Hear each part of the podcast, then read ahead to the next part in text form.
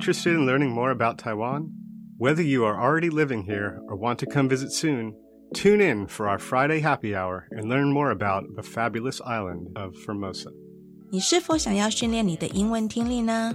想要了解外国朋友们在台湾都做什么样的工作和怎么丰富他们的生活吗？You've come to the right place. Tune in each and every Friday from 5:20 p.m. to 6 p.m. with me, your host Beverly. 每个礼拜五的下午五点二十分到下午六点，欢迎收听国立教育广播电台的 Friday Happy Hour in Formosa。我是主持人 Beverly。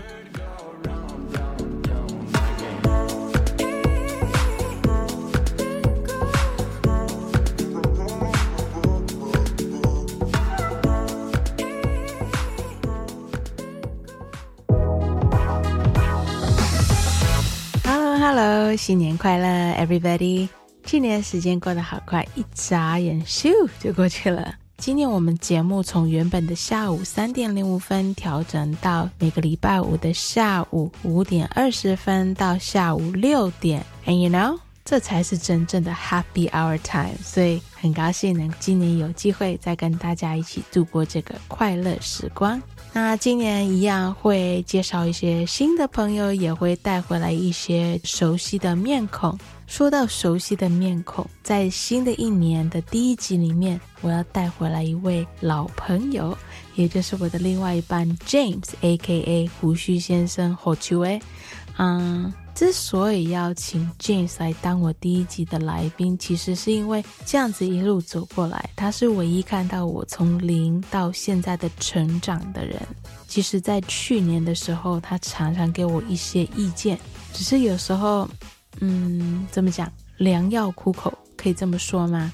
嗯，可能在学习摸索怎么做节目的时候，是很难听进去一些旁边人的意见的。因为其实光把一个节目要做好，而且每个东西都是学习中，对我来讲已经是非常困难的事情。但是经过一年的考验下来，还有收集了很多朋友、家人的意见，或者是听众们的意见，我决定重新调整脚步，然后调整节目的内容。希望大家会喜欢今年的新计划，请大家拭目以待哦。Happy New Year, everyone! We made it through the first week of 2023. So excited to come back with a whole season of new shows on Friday Happy Hour in Formosa with each and every one of you. We're adjusting the show a little bit this year. Think of it as the new and improved Friday Happy Hour in Formosa 2.0. I will be introducing new friends as well as bringing back some familiar old faces on this year's show. Speaking of familiar faces, so I've invited someone that I spend probably the most time with on a daily basis for our first episode here. If you've been a loyal listener of the show, you probably know him from my lucky number seven episode, the master baker of our village, my better half, aka Ho Chue, James. The reason why I'm having James Khan on my first episode this year is because I will be bringing James back this year every single week to help me with a new mini segment. So stay tuned for that. I know I say this almost every single week last year, but it's definitely going to be a fun show today.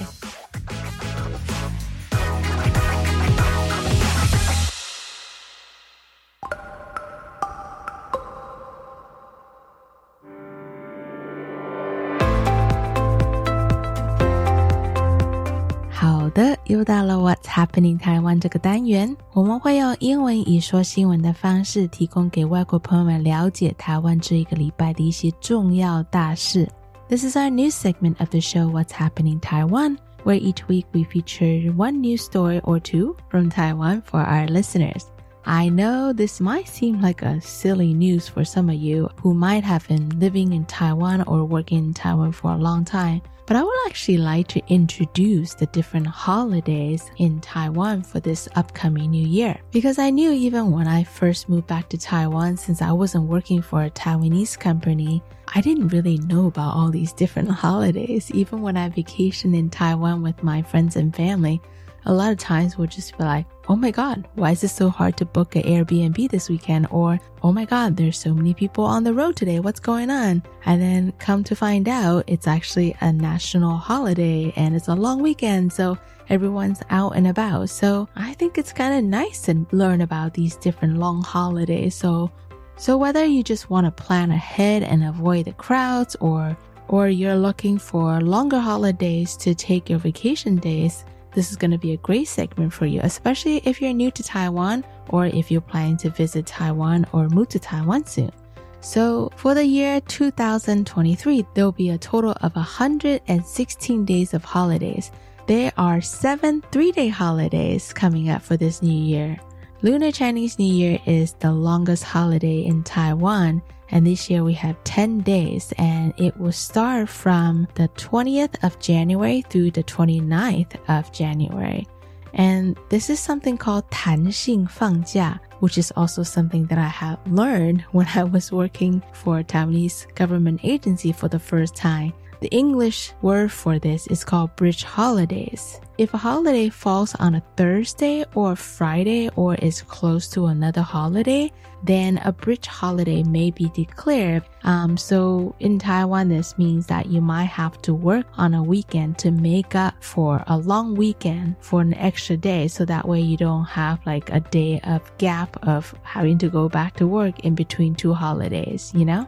So the first bridge holiday coming up will be January 7th, which is tomorrow after the show airs, as well as February 4th on a Saturday. If you're not sure, make sure to ask your employer if you need to come and work on those weekends to make up for those extra days that you'll be taking off for the Lunar New Year's. Next holiday coming up is February 28th for the 228 Memorial Day, 228和平纪念日, and that will be a four-day long weekend from February 25th through February 28th because this is also a declared bridge holiday. So a lot of you will probably have to work on February 18th on a Saturday to make up for this extra long holiday. And next up, one of the busiest travel days in Taiwan is the Children's Day as well as the Ancestral Day holiday. And that's a five day weekend from April 1st through April 5th. Five days, quite a long time. And the next couple ones are Dragon Boat Festival on June 22nd through the 25th. That's a four day holiday. Mid Autumn Festival, that's a three day weekend from September 25th to October 1st. Taiwan National Day is a four day weekend starting from October 7th through October 10th.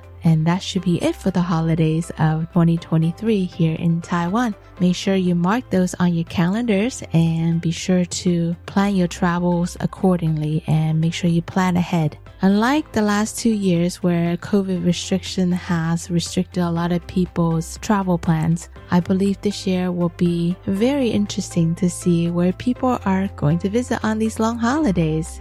That's all the news for this week.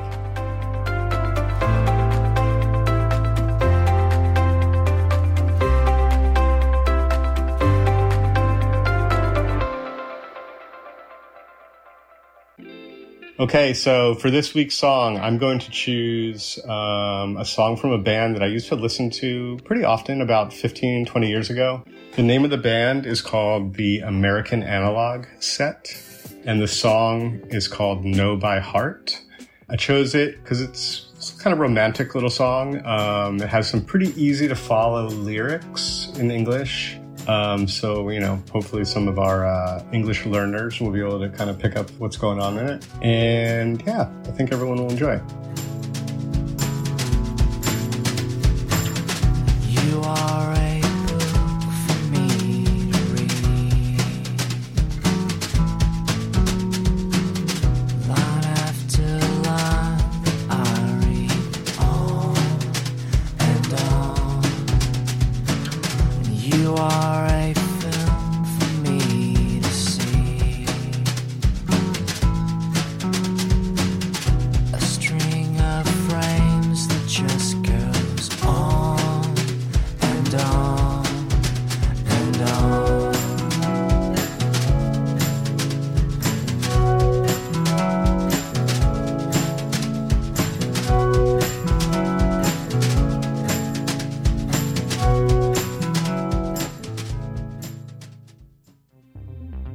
我是盛竹如。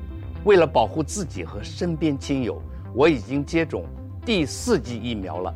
除此之外，维持防疫好习惯也很重要，并多关心年长、有慢性病或重大疾病的亲友。疫情变化多，请您跟我一起完整接种疫苗，落实防疫护安康。有政府，请安心。以上广告由行政院与机关署提供。这些动人的故事真的是学生拍的吗？没错，孝道教育微电影得奖作品都是高中学生活用所学，用镜头捕捉人与人之间的沟通互动，记录生活中实践孝道的行动过程。好棒哦！我真希望更多人来看，让孝道精神落实在日常生活。对呀，父母的爱无所不在。更多资讯可以到大生孝脸书粉专查询。以上广告是由教育部提供。高中只要毕业了之后，你想要做什么呢？我决定申请青年储蓄方案，先去工作或当志工，累积经验，未来更有方向。而且先工作，政府每月还额外帮我储蓄一万元，三年可存三十六万元哦。我也要参加。申请时间到一百一十二年三月十六号，赶快上网申请青年教育与就业储蓄账户专区网站，电话专线零二七七三六五四二二。以上广告是由教育部提供。各位厝头家，大家好，我是营建署署长吴兴修。咱的厝卡若申请租金补贴，咱有三大好康。每一屋每个月租金万五块以内免税，房屋税减半，地价税比较自用。欢迎来上公益出租人网站，也是卡控二七七二九八空空三，租好厝，做好事，欢迎大家做回来。以上广告由来进步加来进步营建署提供。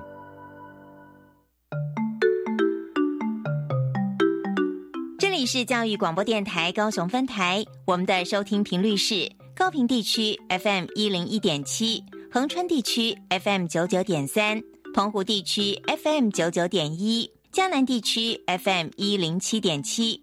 欢迎您收听教育电台所制播的优质节目。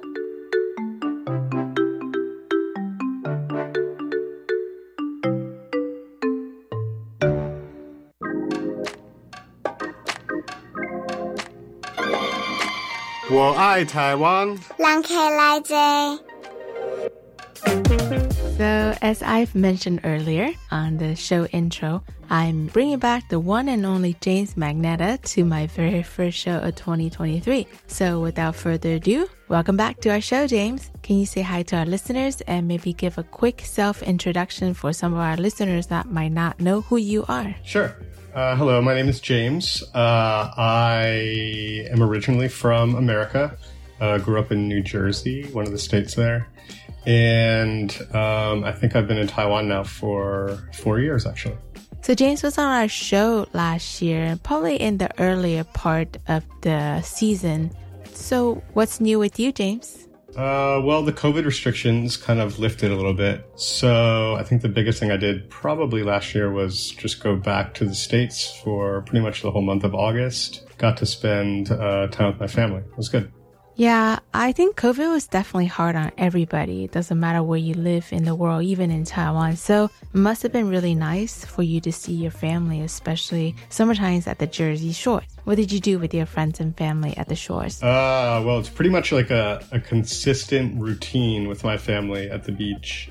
We, let's see, wake up, usually do a little bike ride in the morning, eat some food, hang out, um, and then everyone goes to the beach probably like around 11 or 12 in the afternoon. And then we all hang out for like three or four hours up there with a bunch of family. There can be anywhere from like six of us to 20 of us some days. I don't know, just a really good time to spend together. There's not really, you know, much going on, but eating a bunch of food and just talking and playing in the water. And it's very relaxing. It's good to see everybody that really just you may not get to see throughout the year, even. Everyone sort of shows up at one time or another. Yeah, so it's really nice. So, just to give a little background story, James's family has a little beach bungalow by the Jersey Shores. And so everybody gets together in the summertime to hang out there, right? Right, but you call it the Jersey Shore, not shores. Oops. The Jersey Shore. It's like we're not going to the oceans we're going to the ocean. Excuse me for not getting it right. You know me, I have a tendency to make everything plural when I speak in English. Yeah. Well, some of your relatives also own properties right on the beach as well. Yeah. And also there are some relatives who rents beach houses during the summers at the Jersey Shore, right? Yeah, sure. It's like we have uh I have like another aunt two blocks away and then one of my uncles has a house about six blocks away. Mm. But then throughout the summer, other relatives just um, rent houses usually for like a week minimum. Um, and some will rent for two weeks or three weeks or whatever. Um, but usually everyone tries to come, you know, pretty close to the little town we're in. So we have like a gang on the beach every day and tons of people to hang out with. It's really, it's really a good time. Is this something that you guys been doing as a family tradition ever since you guys were little to hang out at the beach in the summertime with all your relatives? Yeah, we've been going to the same general area, honestly, my whole life. So since the late 70s. Hmm. I don't know, it's different, I guess, than I guess I think it's different than how a lot of Taiwanese people vacation. Um, because we're really into just, you know, sort of going to one place for an extended period of time. So you really get to experience the ins and outs of it. Mm. And it's also just been kind of a huge tradition at this point. So um, I wouldn't say, you know, you're not seeing many different things from year to year but you get these repetitive experiences that are just super just fulfilling um, frankly Well, must be nice to be able to hang out with everybody, especially people that you don't get to see on a daily basis. And what better time than summertime at the beach at the Jersey Shore, right? exactly Well, it's not like you guys have any kind of specific itinerary plan for the day, right? You kind of just go with the flow every single day when you wake up, see what the weather's like and who's in town and whatnot, right? yeah it's mostly like um, what kind of sandwich do you want to eat today and Yeah. what uh, what time do you want to get ice cream because some of us like to get ice cream every single day of the week Nice. so we just choose oh we're going to eat it at nighttime today or Mm. maybe we'll eat it in the afternoon or eat it on the beach it's really not much more to worry about or think about than that Big decisions in life, huh? yeah it's huge i mean hey come on what's more important than ice cream what? You mean it's not deciding what flavor ice cream to get? Obviously. Well, it's usually soft serve ice cream, which isn't around too much in Taiwan either, oddly enough. But No. yeah, the go to is normally some vanilla soft serve with some rainbow sprinkles on top. Yummy. Well, that's interesting that James brought it up because that's quite different than how most Taiwanese people like to spend their vacations. Because usually Taiwanese people have this whole, you know, travel agenda planned out. Where to eat, what to see, you know. They usually stay at one place one night and then they move on to a different city. Sometimes it is kind of nice to kind of take it slow a little bit. Yeah. And I think this might be just getting older and whatnot too. Like when I vacation, I'd rather just stay almost in one place for like a week at a time and, and really familiarize myself with how kind of the vibe of the place. Cause I don't think you really get that. It would be like, you know, just going to, yeah, one random place. It's like you're never really going to understand what's going on around there if only there for like a day or two, right? You're just going to get, you know, the touristy stuff out of the way probably, but that's not really the, the heart and soul of most areas. I mean, it works for some people, but it is nice to stay put once in a while and hang with the locals, right? Yeah, exactly. Changing the subject a little bit. So, James has definitely seen me throughout this whole entire journey ever since I took on this show last year. And I remember stressing out so much in the very beginning. Although I can't say that I'm getting really awesome at this job as a radio host, but um, he's definitely seen me making some slow progress along the way. And I'm becoming a little bit more efficient and maybe a little better at this job. What do you think? Yeah, you're picking up your pace. I understand it. It's a huge learning curve. I mean, any new job, but this is like a completely new field, I suppose, than anything you've done before. yeah. Besides just learning, you know, I think a lot of people underestimate the amount of, and this goes with like video, especially as well, or anything audio related, is the amount of editing For sure. is astronomical. Yeah. Right. I mean, it just is so much time. Oh, like I have friends that record music, for example. Mm-hmm. So they might record, um, a band might put out an album, let's just say, and it's say it's 45 minutes long, whatever. Uh huh. I mean, that, that can take like five five days just to record it. Yeah. Right. Then they have to edit it and master it. Mhm. And I mean, it's sort of a similar thing I'm gathering with putting together like a radio show. Mm. You have a lot of excess work to do, right? Which may not have been anticipated initially. No, I did not anticipate all these different roles and tasks that I had to take on. So I think James has listened to almost every single one of my show. Have you? Uh, I think I'm slacking on a couple, but yeah, I'm mostly there. Come on, James. You got to catch up. Did you have any favorite episodes from last year? Mm, let me think. Well, I think it's funny always listening to a couple of our friends on there, which is always good, just because it's a familiar voice, Mhm. uh, which is which is fun, right? And it's fun to hear them sort of uh, on display, I suppose, which is kind of cool. Uh huh. Um, and then past that, it's been fun listening to some of the, the people you've gathered up from uh, Taipei that Mm. are really focused more on like business and stuff like that, Mhm. and how they're um, cultivating like communities. Uh, that has been really interesting. Yeah. Yeah, I think just the sheer like variety of people you're getting is keeping it kind of cool and you know not monotonous, which is nice. Semi interesting, right?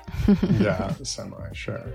I'm very lucky that I come across so many interesting people who are doing really awesome things, but I think I need to get better at promoting the show because I think we talked about this as well, you know, identifying who are my target audiences. Sure. Um, whether it's Taiwanese people who are learning how to hone their English listening skills, or is it foreigners, expats living in Taiwan or all around the world that's interested in finding out more about Taiwan? Yeah.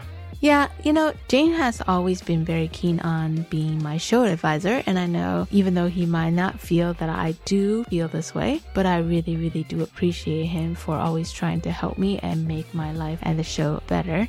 You know, and also as I was learning how to do it along the way, sometimes it's just a little bit hard to take on help from other people when you're still trying to just figure out what works best for you. Yeah. Anyways, now that I have a whole new year ahead of me, from what you've seen so far, James, what are some different things you would like to see me do differently? I realize it's a long amount of time, right? An hour ish that you have to put together a show for. Yeah. So, you know, maybe you can have different types of segments of the show on a, a bit of a consistent basis that, you know, are still interview oriented, but maybe, you know, I mean, not that you should do this by any means, but like, you know, this is the time to talk about your favorite colors, or this is the time to, t- you know, like where everyone sort of has this common question, maybe Mm. um, or set of questions that you can therefore, you know, develop a compare and contrast sort of element. Mhm. Could be kind of cool. I don't know. I listen to a lot of podcasts and stuff like that. So I've noticed people sometimes have, you know, people just uh, almost call in and tell stories, Mm. right? That can be kind of interesting. Yeah. I don't know. There's a there's a lot of variety and ways to be creative out there. So I think just tapping into something else like that could be kind of fun. Yeah, I would love to incorporate some of those different suggestions and ideas into this year's show. But it's hard, you know? Yeah. It's hard because I really feel like sometimes I ask myself, who's listening to the show, you know? Like,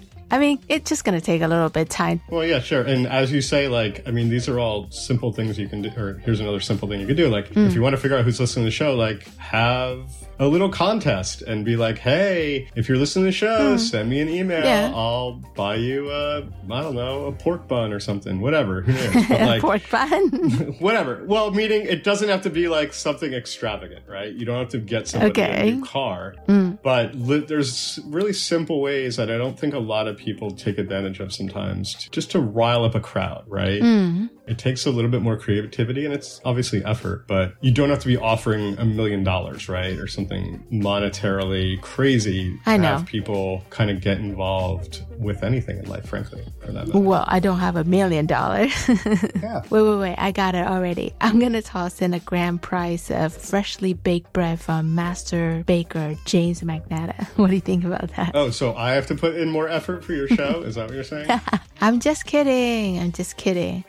Okay, okay. Well, enough about me and the show now. Let's talk about you, James. So, you know, you mentioned earlier you've been living in Taiwan now for over four years, and that's quite a long time to be in one place. Even though over half of that time period, just like the rest of the world, we were all dealing with COVID. And I think I asked you this question before last time, but I think we sort of only talked about it more on the surface level. And so today I wanted to dig a little bit deeper. And it's going to be the same thing with all my guests this year. I would like to just kind of develop our conversation a little bit more than just at the surface level. So I would love to get your take on what you thought about Taiwan before you came and then when you first arrived to Taiwan and lastly where you are now in Taiwan. Hmm, interesting question. What's your thought on that? Um, let's see. Well, I think before I moved here, we had been here a few times on vacation already, probably like three or four times already. Yes, we have. So I had a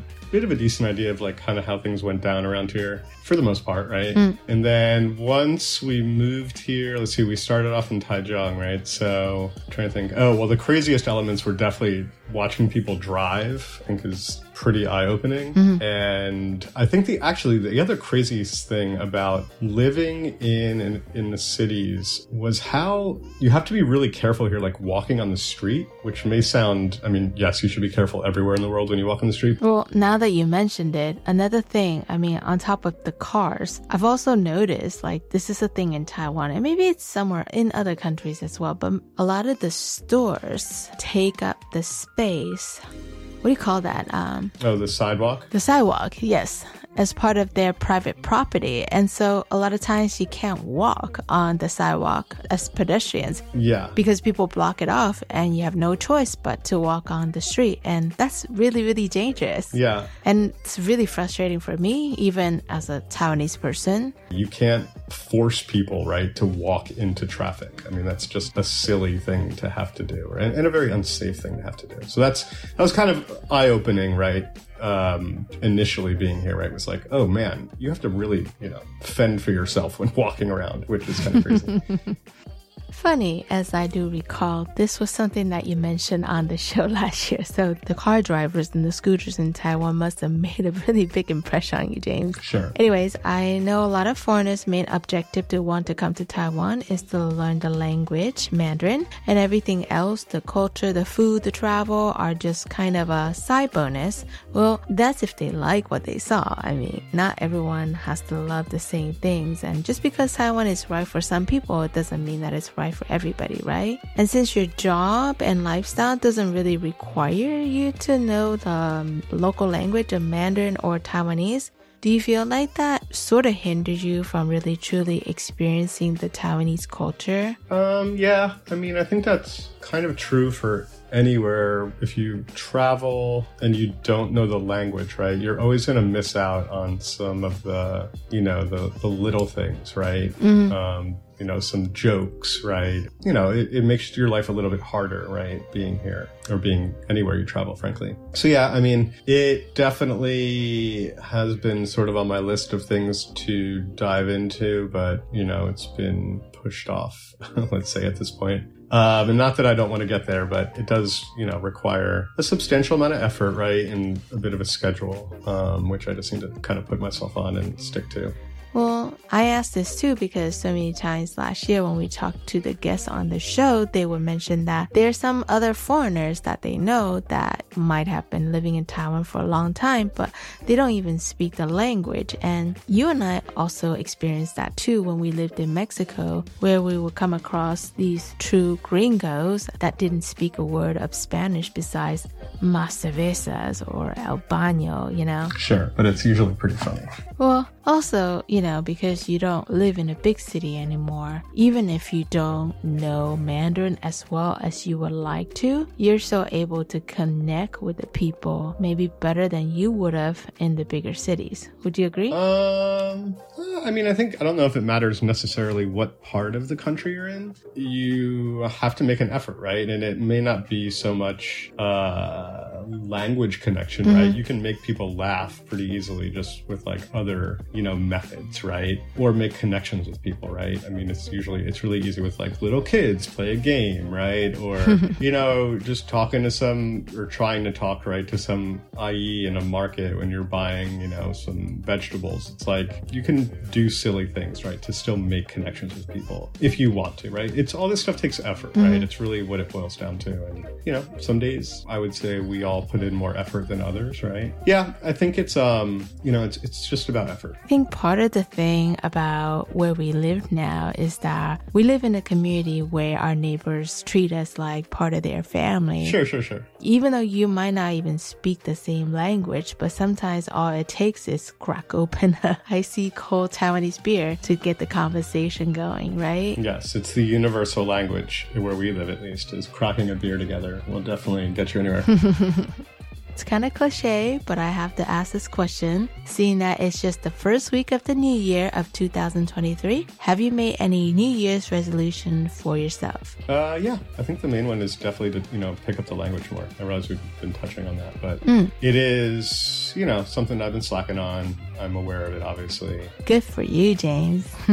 so that sort of leads me to announce to you guys about a new segment that I plan to introduce to our show this year. So I think, or I would hope that there are two types of listeners for the show, like I mentioned earlier. The first types are Taiwanese people who are trying to practice and hone their English listening skills. And maybe they're also curious about foreigners, 外国朋友 living in Taiwan, about what they do for a living, or even what they like to do in Taiwan for fun. And maybe the second type would be the other foreigners living in Taiwan who just might find my show a little amusing and possibly they could find some inspiration for themselves to seek what are some different things you can do here in Taiwan. Well, actually, come to think of it, I think there might be a third type, and that's called Beverly's Family and Friends, too, right? Sure. So, with these two groups of audiences in mind, I wanted to start a mini segment this year on the show. Uh, each week, I'm going to teach James and possibly my Australian friend Joe, who you've met as well on the show last year.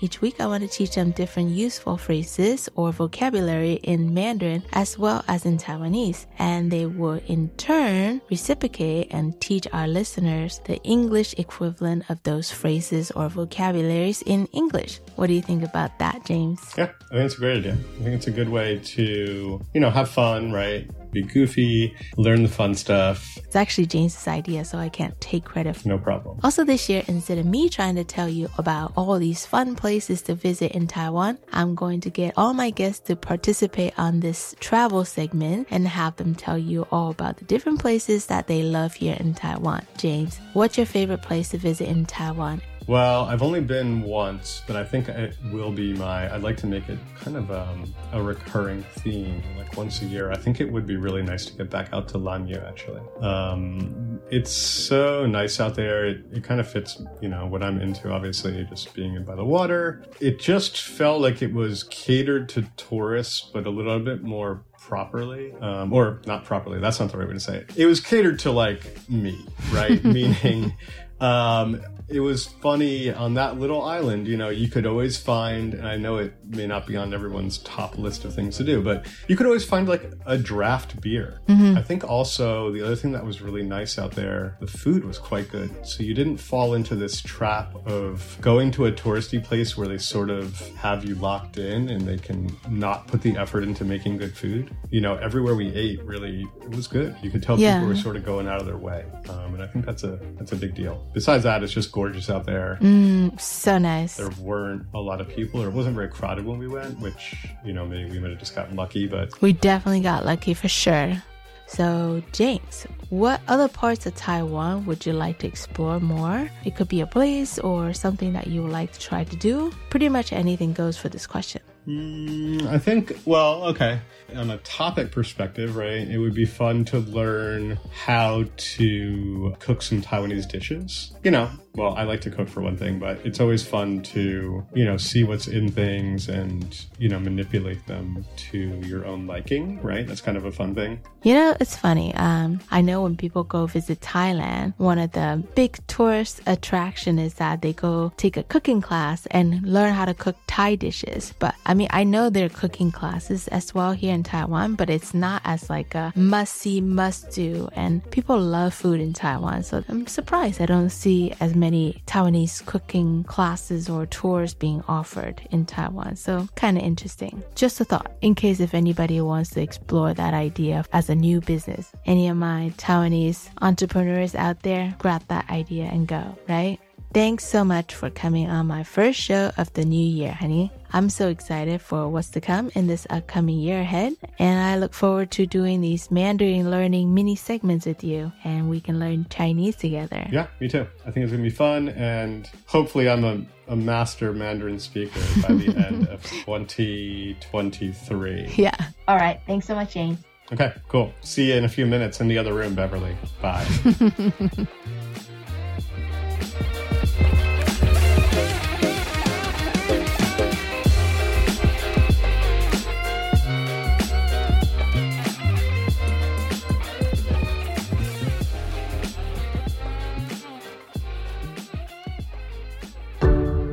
Easy peasy language learning，跟我们一起轻松学国语。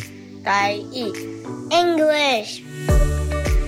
So, for this new segment, I would like to start with something super simple for the first episode with James. You know, if you've been to Taiwan before, you know people greet each other with, you know, hi, hello, jababwe, and all that kind of saying. But I wanted to teach a couple phrases that are kind of useful in connecting people a lot faster. So, first up, when you go up to a store, James, uh, if you see the boss or the boss lady, you can call them boss, 老板, as a form of greeting. Say, hey, 老板. So, hey, Laban.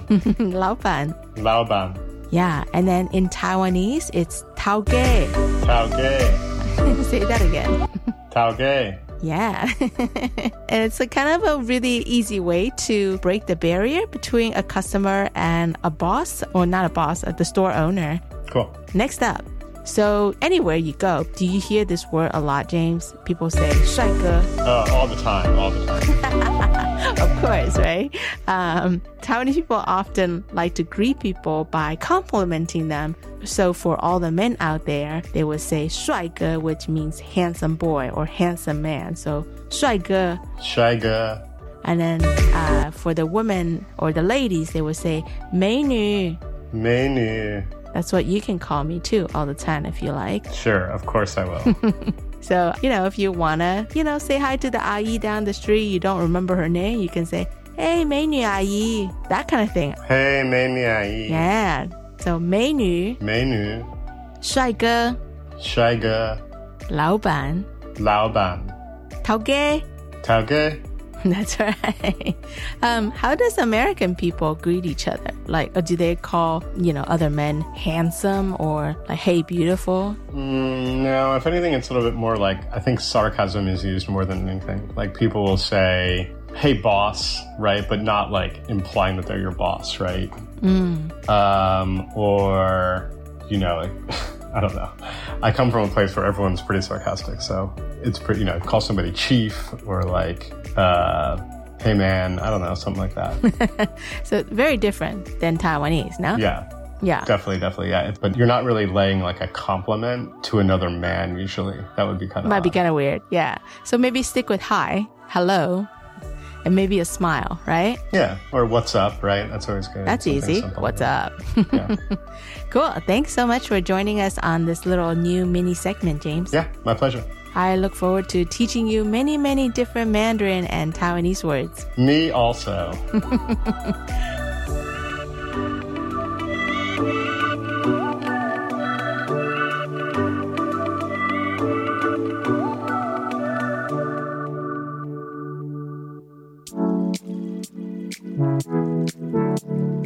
又到了节目的尾声，谢谢今天的来宾 James。 很高兴今年还有机会跟大家一起度过这个礼拜五的快乐时光。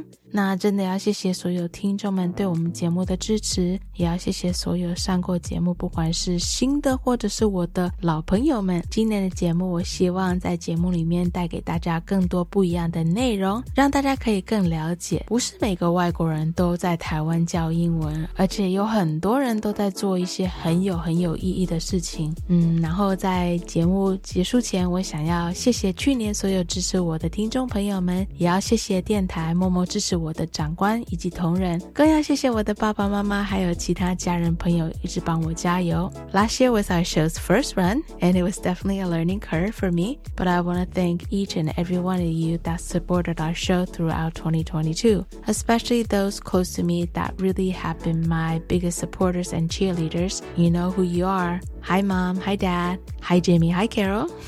and of course, hi, James. And I want to thank all my friends, old and new, that join me each and every week on our show last year. I seriously couldn't have done it without you. So, looking forward to a new year with exciting new content. 好了，那今天的节目就到这里。That's all the time we have for this week. Remember our new time slot this year. We hope that you will join us at the same time next Friday from 5:20 p.m. to 6 p.m. Till then, enjoy the rest of your day and have an awesome weekend ahead. 希望大家能够有个美好的周末。下礼拜五同一时间，新的时段，下午五点二十分到六点，请继续收听 Friday Happy Hour in Formosa. This is your host Beverly signing off. 再会，下礼